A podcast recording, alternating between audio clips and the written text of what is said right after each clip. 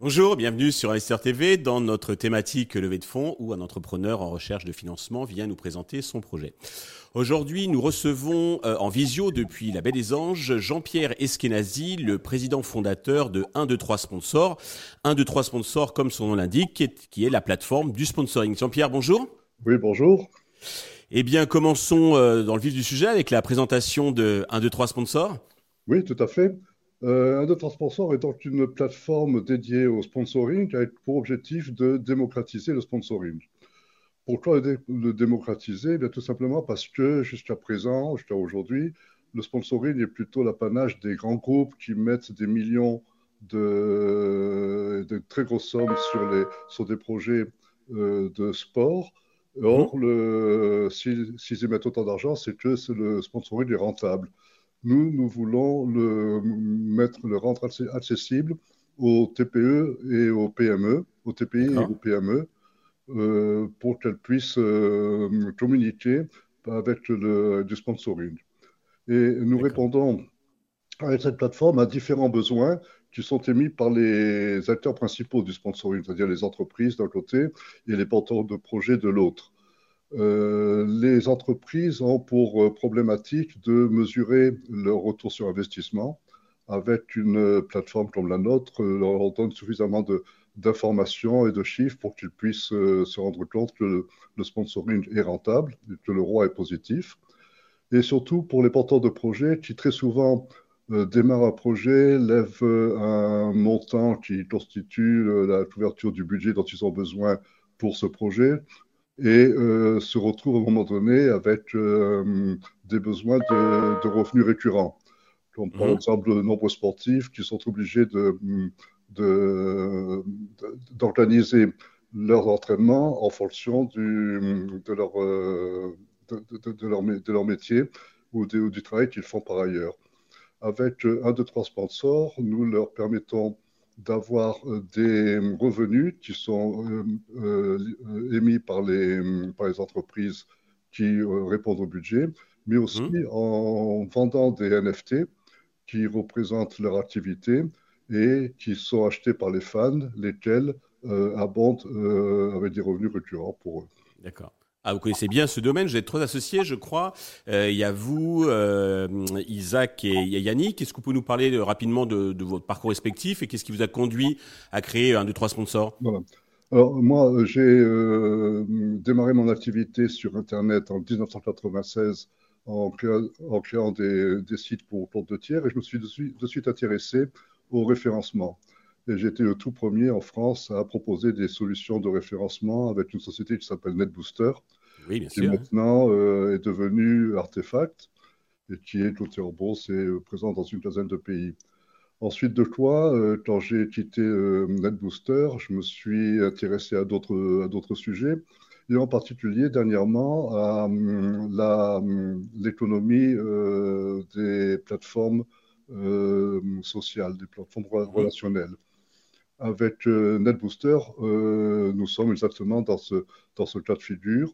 Notre société développe différentes plateformes et celle-ci est, la, le, la plateforme sur laquelle on, on, s'investit au maximum. D'accord. Euh, Yannick, Yannick, Vincent est un excellent développeur full stack qui, qui m'a rejoint il y, a, il y, a, bientôt deux ans et qui s'occupe de tous les développements. Et Isaac Eskenazi est un, parent, est un cousin qui euh, habite euh, aux États-Unis et qui s'occupe du même développement que nous ici pour, pour l'Amérique du Nord. D'accord. Euh, alors concernant votre positionnement des solutions, donc pour trouver un sponsor, il y en a plusieurs. Est-ce que vous pouvez nous préciser vos spécificités, les, avantages que vous proposez par rapport aux autres, surtout que vous êtes euh, hétéroclite. Euh, souvent, les, plateformes sont spécialisées sur le sport, notamment. Vous touchez à tous les secteurs, en fait. Alors, nous, nous sommes une plateforme multisecteur, du, enfin multi, euh, multithématique pour le sponsoring, puisqu'on peut sponsoriser aussi bien du sport que des expositions d'art, qu'un artiste qui un peintre ou des, actions ou des projets à impact environnemental ou humanitaire ou social. Donc, on n'a pas, pas de limite. La seule, la seule, euh, la seule contrainte est que le, la démarche du, sponsor, du, du projet soit euh, accessible, soit accessible à, l'avantage fiscal euh, de, du fisc. Le, le, sponsoring peut être déduit de, euh, de l'impôt société des, des, des, investisseurs. Enfin D'accord, ça passe dans les charges. Ça, passe dans les charges, mhm. à condition que ce soit dans des conditions raisonnables. D'accord, oui, c'est encadré, tout à fait. Alors, côté business model, qui est-ce qui paye? C'est celui qui cherche le sponsor ou c'est le, sponsor? Alors, celui qui paye, c'est celui qui cherche le sponsor dans le modèle actuel. Euh, nous, avons, nous sommes un freemium avec euh, un accès totalement gratuit et deux accès payants avec différents, différents, euh, différents services. Le, le, le, porteur de projet va donc payer un abonnement ou euh, rester sur le gratuit, mais il aura moins de services.